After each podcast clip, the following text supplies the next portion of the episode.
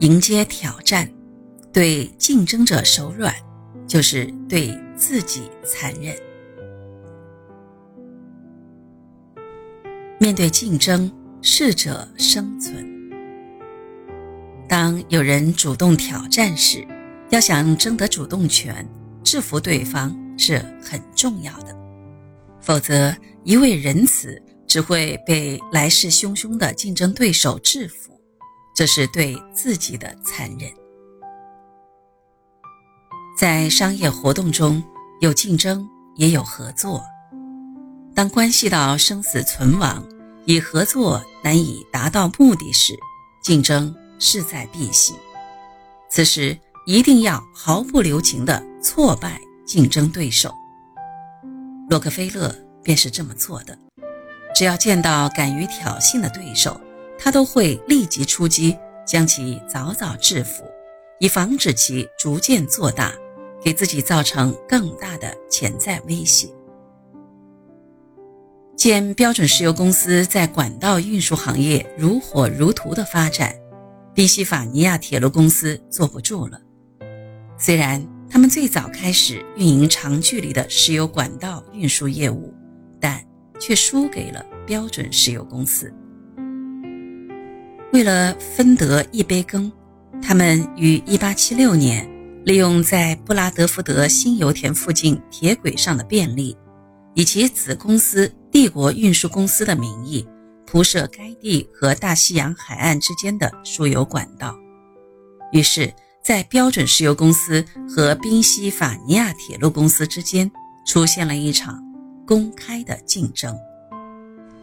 当时。帝国运输公司总经理约瑟夫 ·D· 波茨担任了为宾夕法尼亚铁路公司挑战宿敌洛克菲勒的重任。波茨的扩张举动引起了洛克菲勒的关注。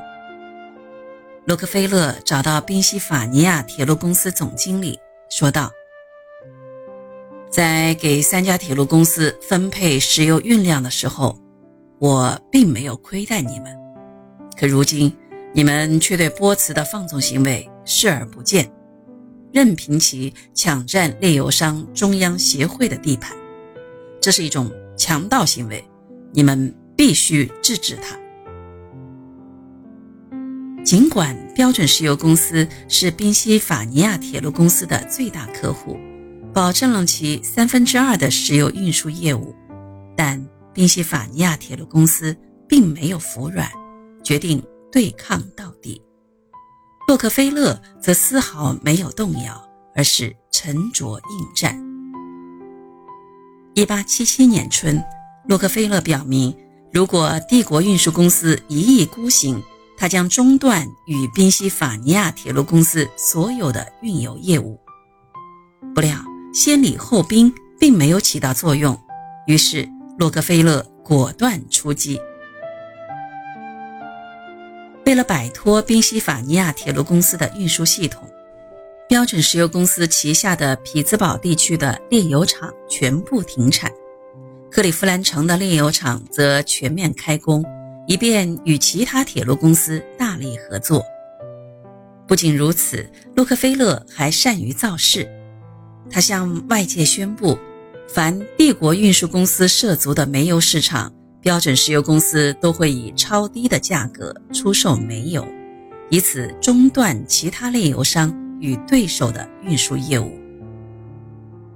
在他的策划下，纽约中央铁路公司和伊利铁路公司以降低运费的方式参与了竞争，与洛克菲勒一起对抗宾夕法尼亚铁路公司。为了提高运货量。标准石油公司和纽约中央铁路公司合作，赶制出了六百辆油罐车。在如此迅猛的攻势下，宾夕法尼亚铁路公司败了。为了对抗标准石油公司，宾夕法尼亚铁路公司付出了昂贵的代价。为了争取客户，他们给予了巨额的运费折扣，甚至贴钱运输。与此同时，为了降低运输成本，他们一边解雇工人，一边削减工资，削减幅度竟达到百分之二十。该公司职工不再沉默，以集体辞职的方式表示抗议。一八七七年，由于巴尔的摩俄亥俄铁路公司的效仿，促成了铁路总罢工的爆发。在这次罢工中，宾夕法尼亚铁路公司损失惨重。遭此重创后，宾夕法尼亚铁路公司穷得揭不开锅，当年连分红都取消了，股票更是一落千丈。为此，宾夕法尼亚铁路公司只得求和。不过，洛克菲勒并不想彻底打垮宾夕法尼亚铁路公司。而是奉行了他一贯坚持的“能和解就和解”的原则。通过这种方式，他不断扩展着自己的影响力。此后，标准石油公司和各家铁路公司共同商议，制定了一项较以往更为宏大的合作计划。标准石油公司成为了仲裁人，各个公司的石油运输量得到了明确的分配。至此。各大铁路公司不敢再与标准石油公司对抗。虽然从古至今一直都奉行着以和为贵的思想和理念，但不得不说的是，这样的一种思想和理念是要看对什么人、对什么事的。如果我们在面对永远无法成为朋友的敌人时，依旧以和为贵，那么。到最后遭受损失的，依旧会是我们自己。洛克菲勒之所以能一直立于不败之地，最重要的就是因为他知道什么时候该对对方手软，什么时候必须给对方以致命的打击。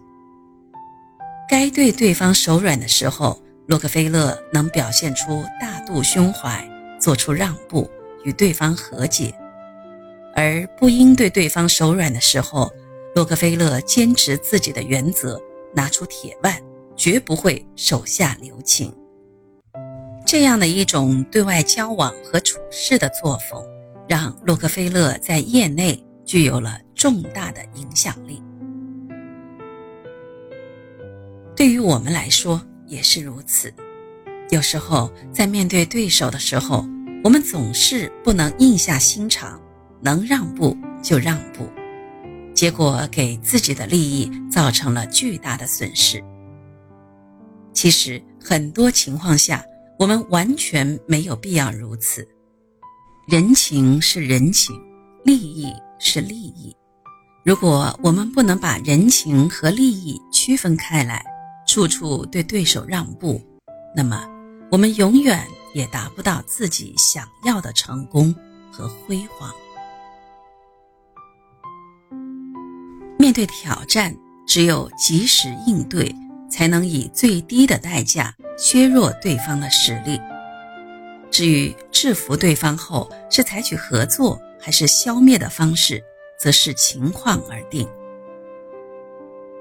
商战无情，优胜劣汰，此时的善意只会让对方视为软弱。与其如此，不如先礼后兵。